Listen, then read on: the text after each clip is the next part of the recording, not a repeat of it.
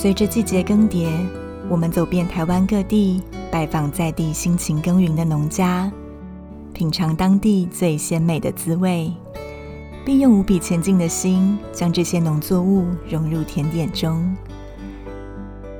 感恩这片大地孕育的美好食材，让甜点与土地深深连结，散发自然的生命气息。跟随着自然气候的脚步，独创特别的口感与风味。好好生活，原来就是这么简单。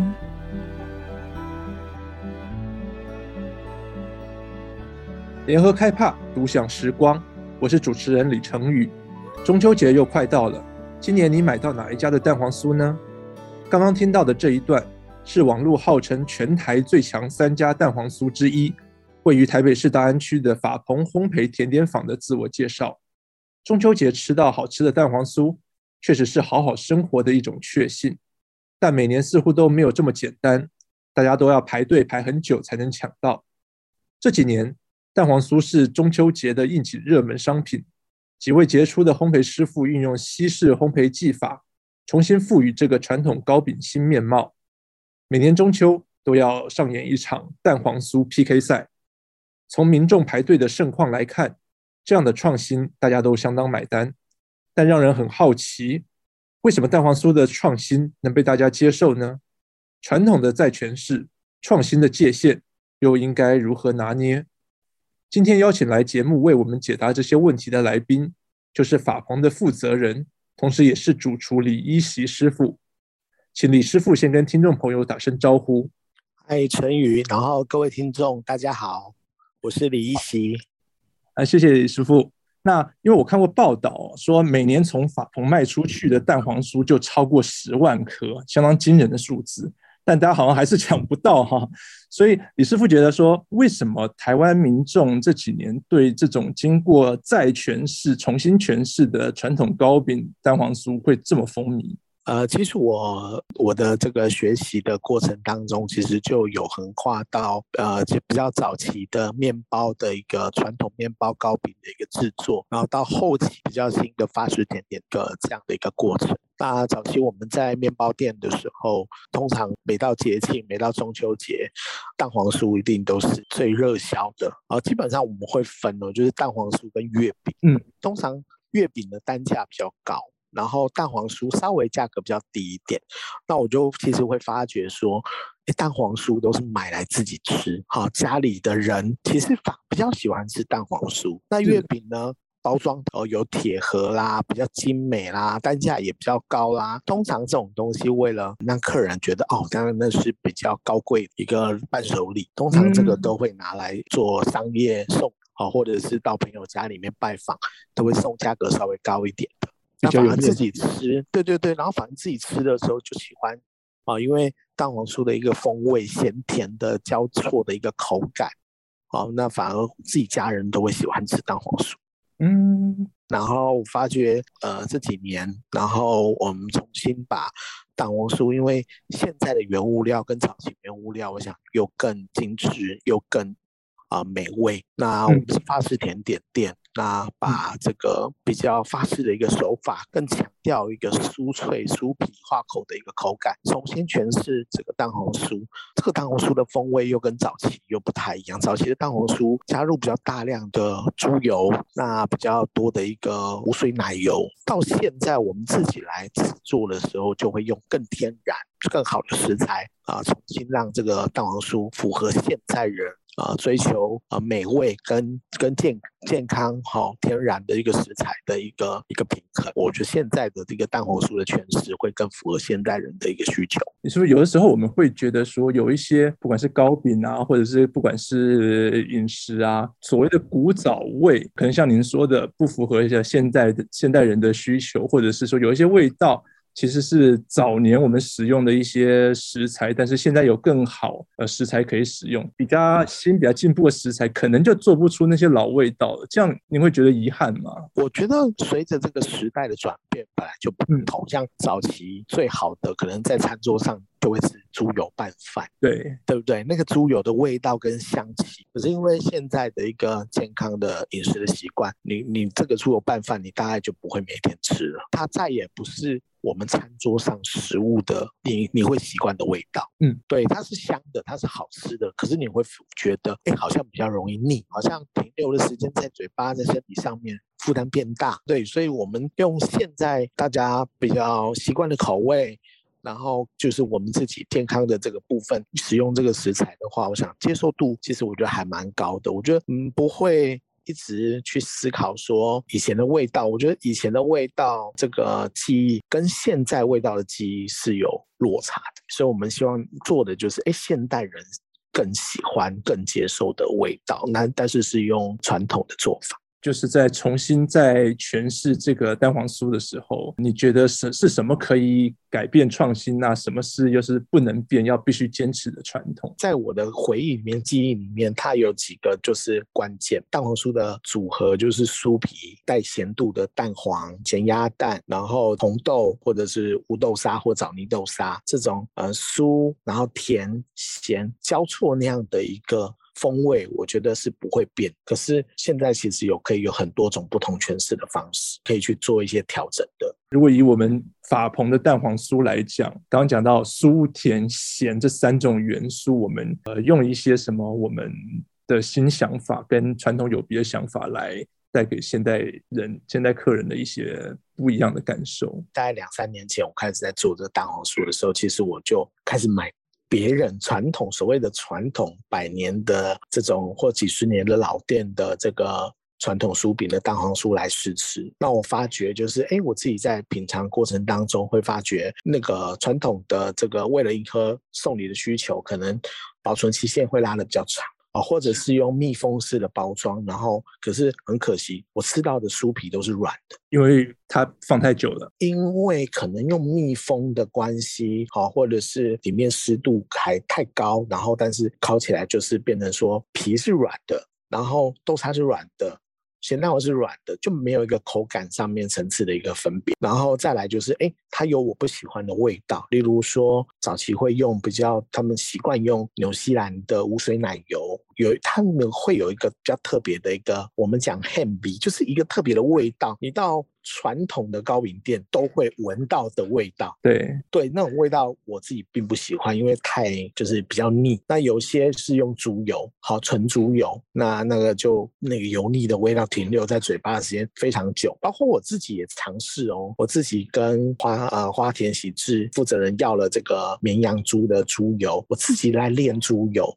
用绵羊猪的来炼猪油。对对对，它有一个栗子的味道，加它加糖的味道，我觉得很棒。可是哦，当我自己自己在做的时候，哦，我发觉啊、是好吃的，可是他就跟我之前说的，就是猪油就比较容易腻，而且现在人已经变得不习惯这个味道。早期可能我们农业时代啊，猪猪油是很普遍的，因为它的单价也不高。可是现在我自己在吃，我发觉哇。这个应该不会是现在人喜欢吃，所以从这个口味上面，那从酥皮的变化上面，从我们特别，因为豆红豆也是很特别的东西，就是说我们一般这个豆沙会有有些用枣泥，有些用乌豆沙。那乌豆沙的部分呢，它有很多人会用这个，因为都吃起来都没有红豆的味道。那我后来去研究，是因为呃做乌豆沙。它并不是用红豆做，它用一种叫红芸豆。红豆跟红芸豆不一样，大红豆那种的，俗称的。对对，它们叫红芸豆。这个部分呢，就会煮起来口感比较细致，可是它没有红豆的香气。可是你又不能全部用过纯红豆，纯红豆吃起来会刷刷，就吃起来沙沙的。所以，可是你太多比例的一个红芸豆，红豆比例过高，它的口感跟价格都很高。那我们自己就，我自己就重新组合，我找。一个百年的一个老的一个豆沙厂，帮我们，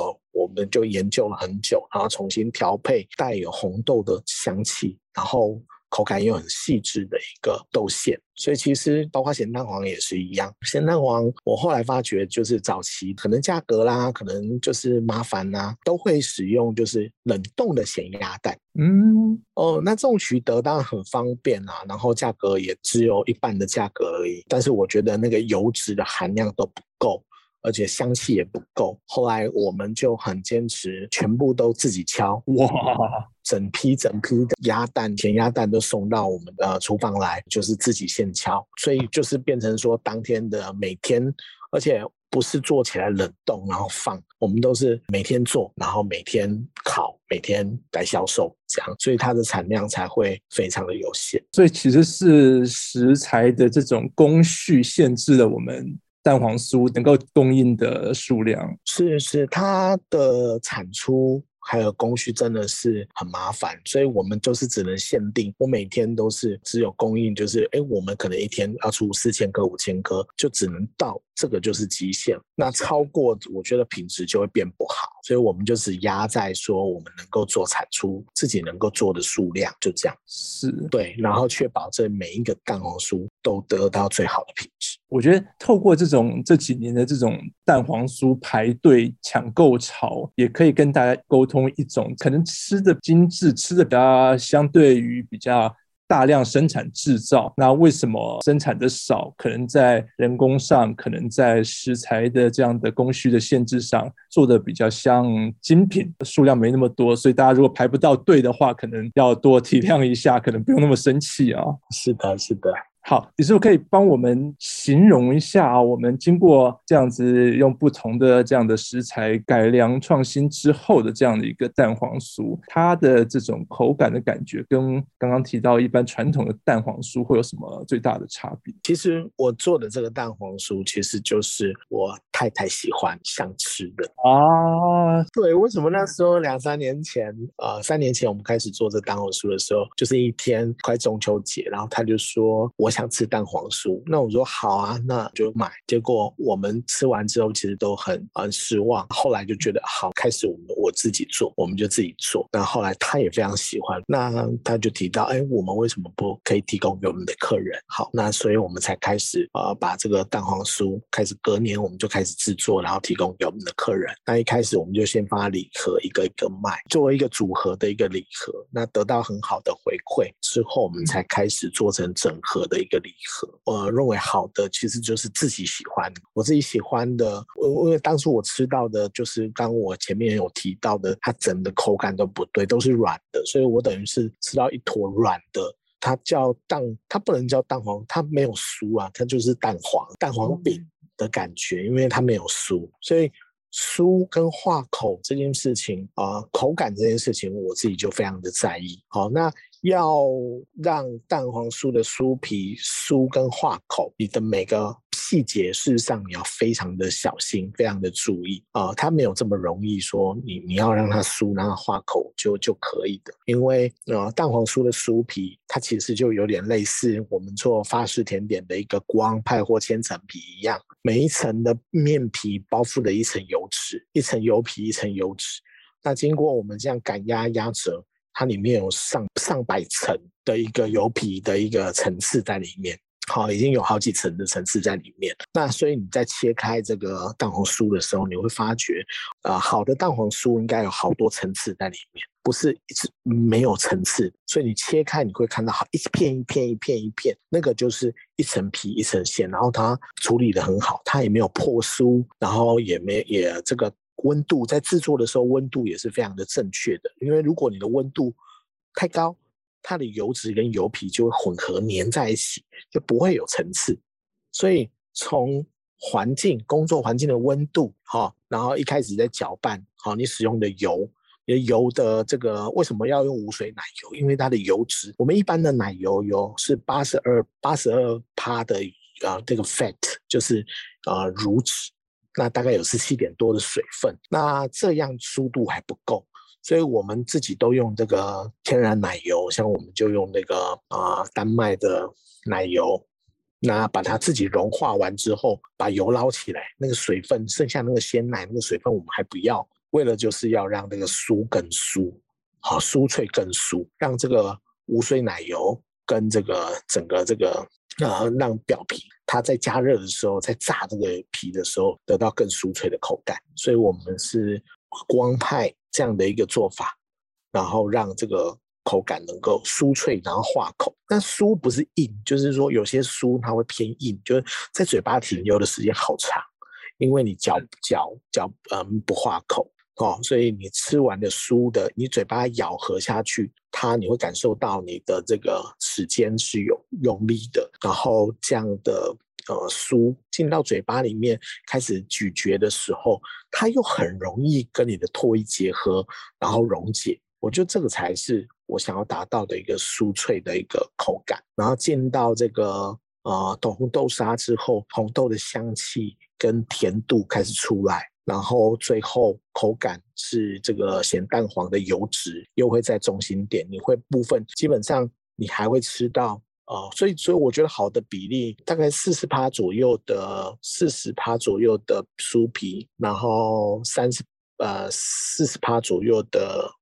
红豆沙，然后最后会咬到二十趴左右的咸蛋黄哦，那我觉得是一个很好的。比例的口感，所以我不太喜欢用刀子切。我觉得用刀子切吃的蛋黄酥都不好吃，你一定要一口咬的蛋黄酥才会好吃。对，任何切开然后说它就是说它很会吃的，我我从来不相信切开去吃蛋黄酥的人会觉得蛋黄酥好吃，因为那个比例是不对的。对，它这样比例，你每块它会随着你每一口的比例在做调整。嗯、你前面的酥皮的比例是你开始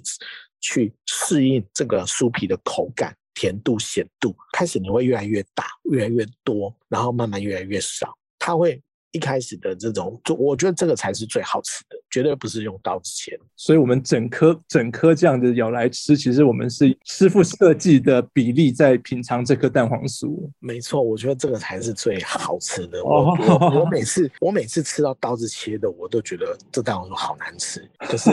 我都一定要一整颗，然后慢慢咬，慢慢让一开始第一口去适应，呃，指尖。舌头哈跟蛋黄酥的旧口性，然后适应它的味道，慢慢慢慢，你就会开始感受到整颗蛋黄酥的风味。哇，这里面真的有很多很细的学问在里面。每个人都在吃蛋黄酥，但是怎么样呃吃到最好吃的，不管是比例还是不管是呃在嘴巴里面的这种呃香气口感，跟我们观察这个酥皮的层次。了解之后，那你吃一颗蛋黄酥才会觉得说哦，知道如何欣赏它。那今年法鹏除了蛋黄酥之外，今年李师傅你也跟呃欣叶合作出绿豆椪哦。呃，上次跟您聊，您觉得说新叶炒的这个干贝卤肉燥很吸引您。那之前法鹏的咸蛋糕有用吗？那我记得这个我们跟新叶合作的这个绿豆椪，我觉得很厉害的地方就是它隔着饼皮，你能闻到那种奶油跟那种卤肉的这种香气这样子散发出来，然后里面的不管是卤肉丝啊、干贝丝啊。我说菜脯都是很细腻的，被包覆在这个里面，那种口感是一种有别于。传统很比较浓烈，传统比较豪迈那种个性的绿豆椪，那它的细腻感又多一点，我觉得这个很有趣，是不是？能帮我们描述一下您今年的绿豆椪？呃，今年绿豆椪，其实我们今年从过年一结束，我们就从就在研究啊、呃，今年的蛋黄酥跟绿豆椪，所以我们大概有六七个月在研究这个绿豆椪，然后往返跟尤其是、呃，我们的绿豆馅啊、因为我我。真的在在做的时候，我我一定都要吃过，至少要吃过三十家以上，从北到南的绿豆椪或或蛋黄酥，我觉得才能够做一个比较。那我自己在吃的时候，我就觉得，哎，为什么这个绿豆椪就是一些比较传统老店，绿豆馅好甜，然后这个卤肉好咸，就完全很不平衡，然后皮也是软软的，那也也是一样，跟我吃这个蛋黄酥一样，我觉得啊、哦，好就是。我并不喜欢。那其实啊、绿豆碰跟蛋黄酥的皮是不一样的，对，它的做法会不一样。所以你吃我们的绿豆碰，它跟蛋黄酥是不同的酥度的。所以绿豆碰讲究的是化口度，然后呃蛋黄酥讲究的是化口的酥脆的化口度，然后绿豆椪讲究的是绵密的化口度，是不不同的。所以啊、呃，一样的饼皮，不同的温度啊，去打这个面团，它会产生的状态也不一样。所以我们希望我在做这个绿豆椪的时候，它是绵密的化口，所以包括它的水温，包括里面的一个啊、呃、粉粉质的调整，就会跟当数是不同。好，那皮就不一样，然后再讲就是啊、这个绿豆馅。绿豆馅的部分，哦，我们跟这个呃厂商真的呃豆沙厂都快被我们烦死了，因为他光帮我们打这个样啊，来来回回往返，大概起码三十次以上，然后不断的在调整我要的呃绿豆的香味、甜度的一个高低，好，然后化口度、蓬松度、细腻度，然后啊、呃、那种绿豆沙沙的感觉，然后这个新叶快被我们烦死，因为他他那个找那个老师傅也帮我们炒了、呃、前腿。腿前腿肉、后腿肉，前腿一比一，前腿二比一，前腿三比一，前腿啊、几几趴对几趴，哈，那前腿啊、这个肉质口感比较明显，后腿比较油，那油多少比例可以这个这个在里面是最适合的，那一直不断尝试，然后都好。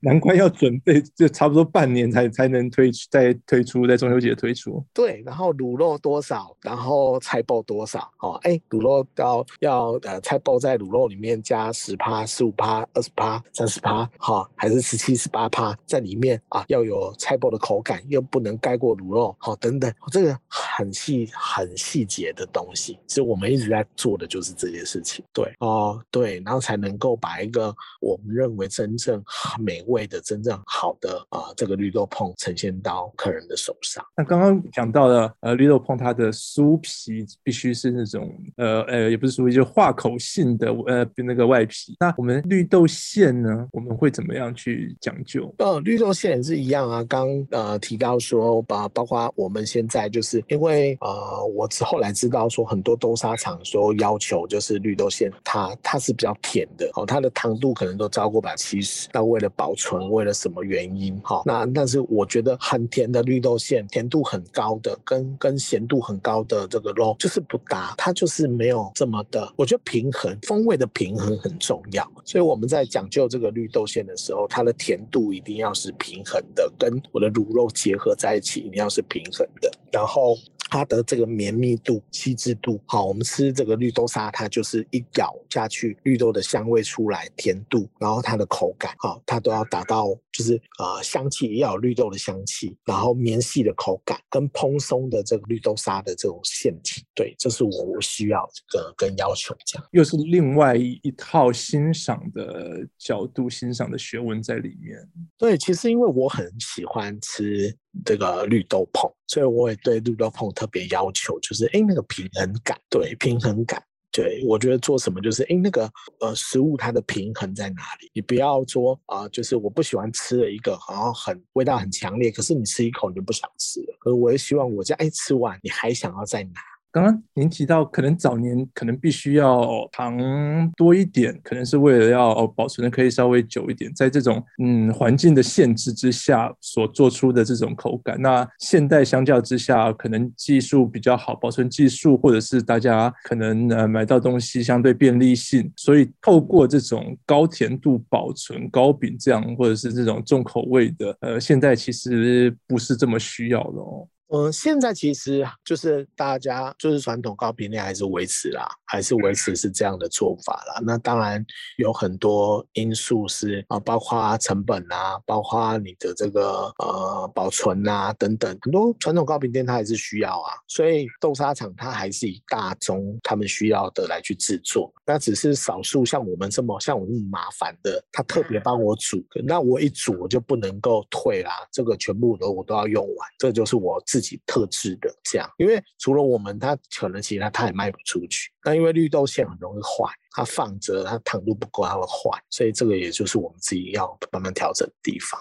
所以李师傅，你会觉得说这几年，呃，开始喜欢这种比较像你们设计的各种比较现代、符合现代口味的这样子，可能比较不这么重口味、比较轻盈一点的这样的传统的汉饼，会带动流行，或者是说，呃，改变以前大家对传统糕饼比较浓烈口感的这样的一个吃法吗？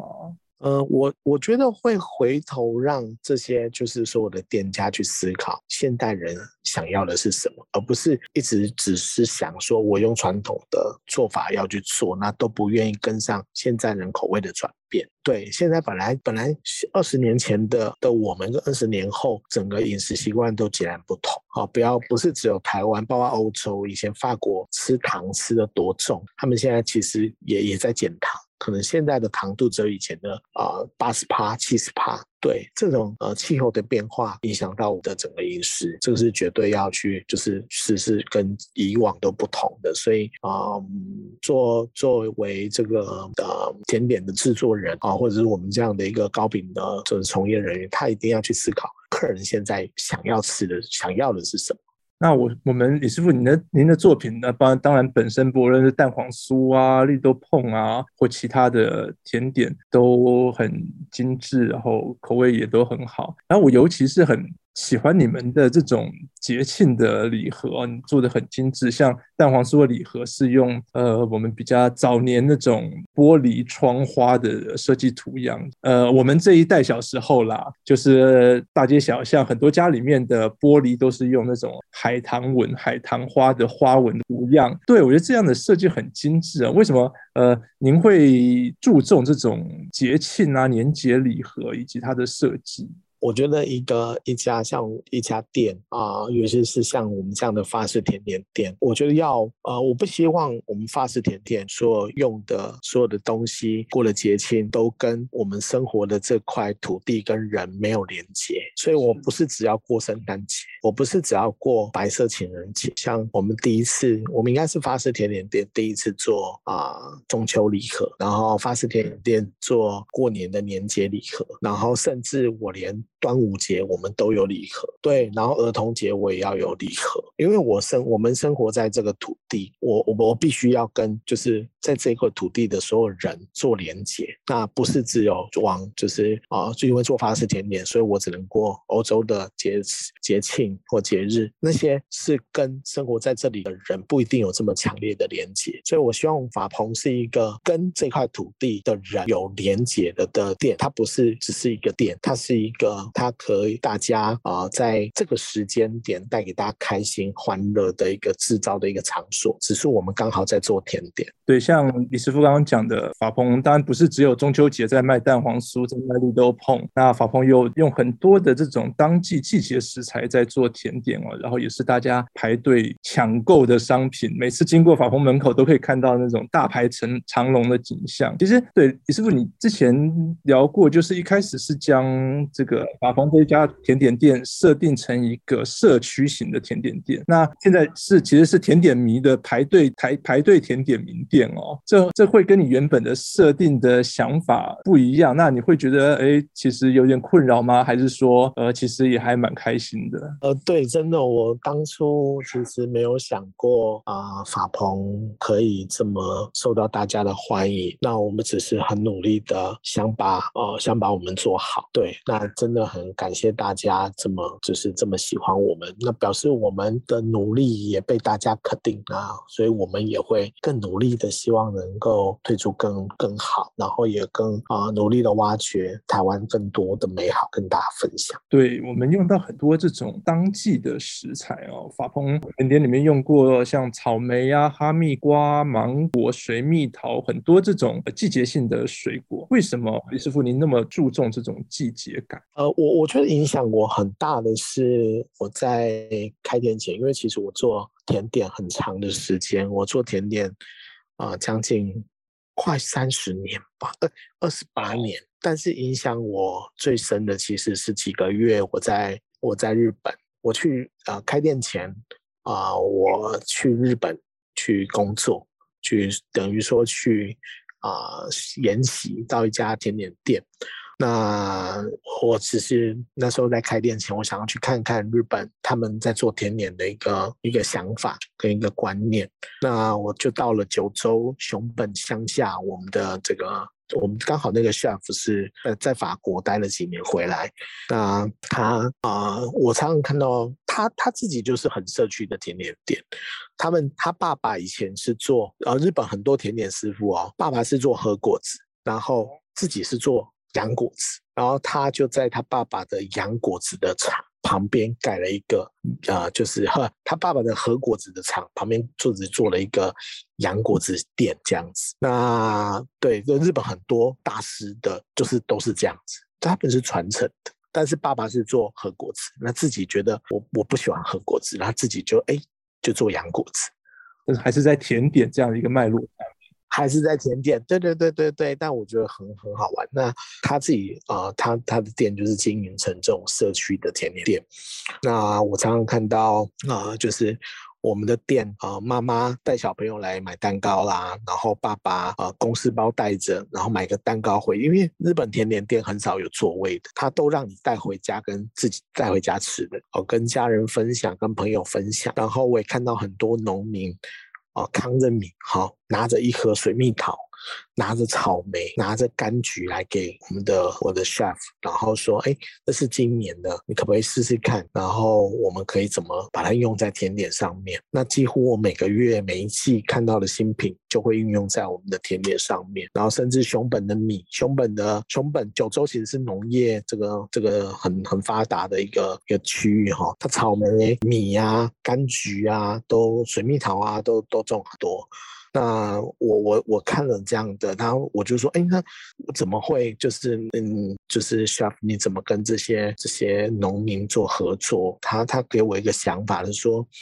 呃，我我做法式甜点，我。我不能，我不是一直只用法国的食材，所有东西都是法国要进口，那这样我就没有特色。我我我再怎么做，我都不可能比法国人厉害。他做了好几百年，那我才我才做几，可是我有，我拥有他们没有的。我要运用这块土地给我的资源，跟他们做出不一样的东西。那我我用的这些农农民的东西，我帮他卖得越好哈，那这些农民他有稳定的收入，他会把他的水果。种的更好，那给我，那我的消费者会越好，他越开心啊，因为他种的更好，那回馈给我，他就会是一个产产业的一个很好的一个循环，对消费者也好，对我使用的店家，然后农民有稳定的收入，种出更好的食物给我，那我们拿来使用，然后给最好的食物给消费者，他会一直循环，这是一个很好的循环。我听了我我把这个这个想法，我就没有办法，我我就是一直烙印在我的脑海里面。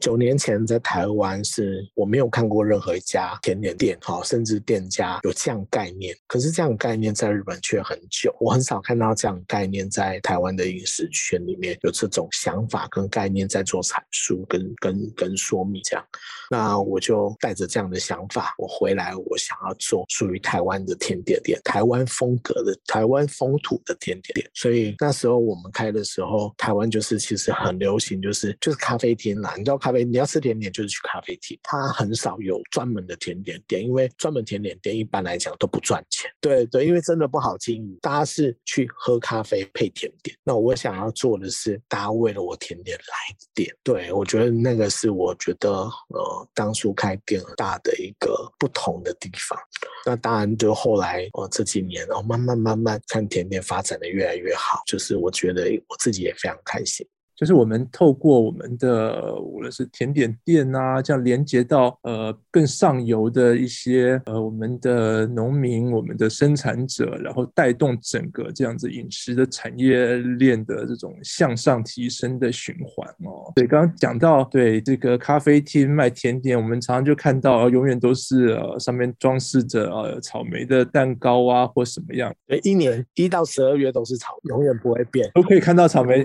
其实是很。不合这种季节感的哦。有一次李师傅在跟我聊这个哦，李师傅就讲了很多草莓的品种，红颜、风香、香水，哇，其实其实它光是草莓，不单单只是我们吃到这种很单一，然后一年从一月到十二月都会有的这种草莓的口感，它其实是很丰富的。李师傅，您能能够跟我们聊聊草莓这个水果吗？哦，草莓真的，它法蓬草莓季就是其实是我们最忙的时候。我们几乎每到草莓季啊、大家就印象，我们大概十月就开始很多人来问草莓来了没？草莓来了没有？我说没有，草莓草莓还在长花，它它还在它还在长，它没有办法那么快啊、其实到到十一月下旬、十二月，其实我每年草莓季都不一定，因为我希望等到草莓最甜的时候，那时候我们的农农家就会呃告诉我说啊。草莓可以了，草莓哦，下礼拜可以哦，下下礼拜可以哦，等等，我们就会有这样训，因为我不希望啊、呃、是最最早，因为很多时候水果最早不一定好吃哦，有时候是催生的啦，有时候对，就对，就我并不喜欢。那我、呃、我们呃配合的，我觉得这种产业结合让我觉得最感动的是，我可以接触到最上游的农家，而不是透过只透过经销，而不是只透过盘商。哦，这个是我觉得我最。最最开心的地方。那草莓的部分也是一样，像我们也是接触到种植的农家，像红颜草莓啦、丰香香水，刚刚啊，甚至以前有提到的这些这些品种以外，那呃，当然还有其他很多水蜜桃啦、啊桃熏啦等等这些特殊的品种。然后开始很多农民的使用呃无毒啊，甚至有机，好让我们的消费者更多选择。对，那之外我们还会啊、拿到我们。还会用日本的品种，日本有更多产区、不同品种、不同风味、不同甜度、酸度的这个来做一些搭配，所以呃，我们的客人就很开心。他就是草莓季，他可以吃到真的全世界最好吃的草莓。我觉得全世界最好吃的草莓就是台湾的跟日本。那我们现在当季的水果，我们又用什么来入甜点？OK，现现在现在是八月下旬了，我们啊、呃、草莓，我们的水蜜桃季走了两两个月，就是七月八月。那接下来就是呃。台湾啊，云林的这个无花果，还有这个日本的麝香葡萄，我们就这这两个。接下来九月份就是啊，云林的无花果啊，台湾的无花果，还有麝日本的麝香葡萄啊，这个就在九月到十月中左右。然后接下来就是我们的栗子季，那我们这一次跟啊嘉义中埔的呃农家合作哈，然后用啊台湾的栗子来做蒙布朗，对，来做。做了一些这个栗子的甜点啊，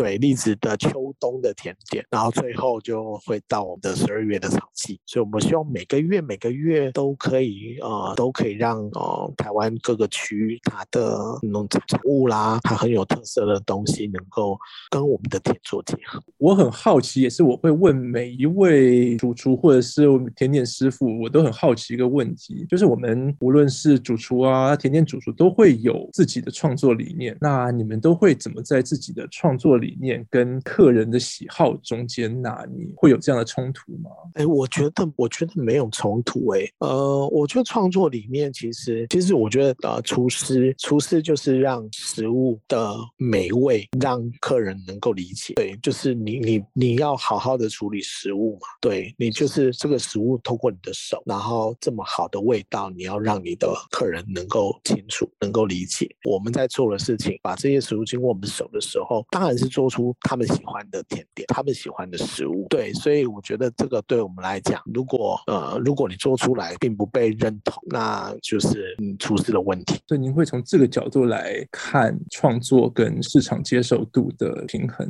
对对，我觉得任何的创作都要就是被接受。对，如果你就就像人家讲说，啊、呃，就是像什么科技始终来自于人性。甜点也是，甜点也是啊，就是食物，就是人的需求啊。对，我觉得我们做的就是客人要喜欢的，所以我们就当然客人喜欢也是自己啦。我觉得自己厨师也要看清楚，也自己也要很清楚你自己的味道、你的味蕾啊，跟你的想法，我觉得不一定不一定一样啊。但是你要你要去就是要去转变，就是你做的东西是是不是大家喜欢，还是你只做你自己想做？对，如果一昧的只做自己想做的，那就是。啊、呃，其实你可以自己研究就好，可是你做出来的食物还是要被大家所喜欢。毕竟我们还是把这个会放在市场上面，让大家来享用。对，而且那个东西是它要放进嘴巴里面的。那当你的做的东西它没有办法放进嘴巴里面的时候，它不是一个好的食物。对，因为消费者不是你的啊、呃、研究的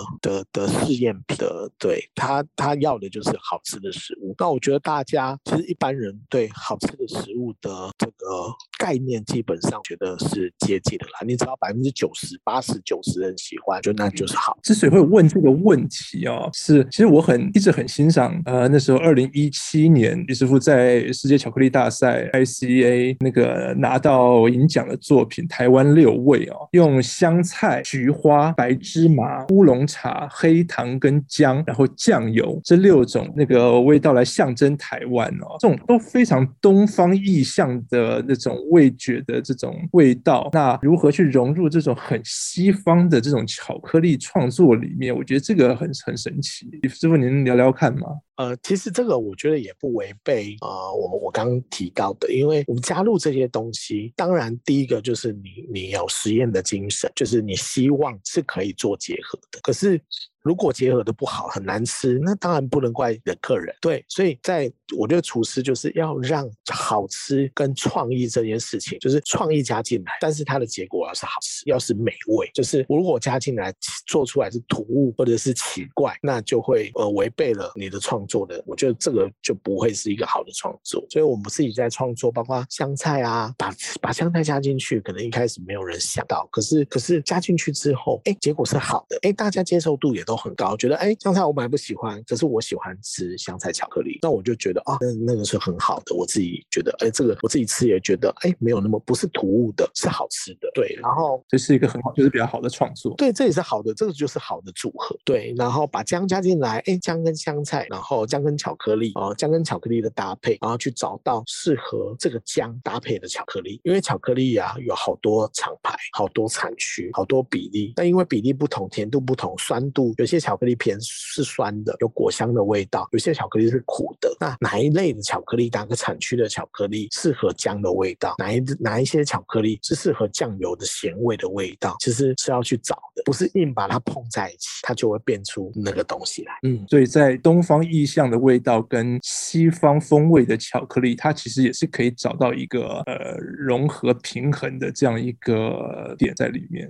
对，对我们来讲啊，姜香菜啊，然后。酱油，这些都是呃味道很生活的东西，它就是。一种味道，它就是一种食材。你怎么把它结合在一起，是要靠师傅的经验。强弱前后，味道的强弱，味道的前后，味道的浓淡，都会影响到两个结合的。也有人结合的很差，就是说他选错巧克力，他把姜味道调得太重，他把这个呃，我们老姜，我们像我就用三种姜嘛，老姜、生姜跟姜粉，它味道调不够重，哎，它甜度不够，然后让姜的辛辣感过高，它都不是好的结合，所以。不是说呃这两个放在一起哦就蹦出一个新的东西，它还需要很多技术上层面的调整。有些东西可能原本是很 match，可是厨师的关系啊、哦、经验不够或技术力不够，它东西反而撞在一起是不对的。可是换了一个人重新诠释两个食材的做法，也可能会达到不同的效果，反而可能是很好的。我觉得是不见得说有哪些食材是完全不能用或完全一定可以用。我觉得厨师本身的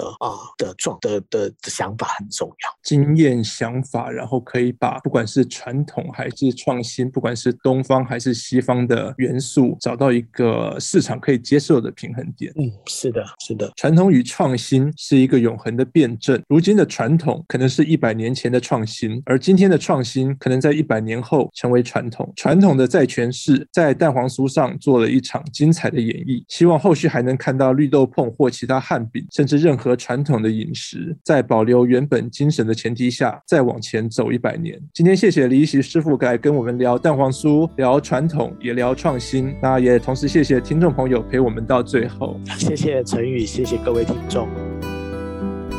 上网搜寻 vip.udn.com，到联合报数位版看更多精彩的报道。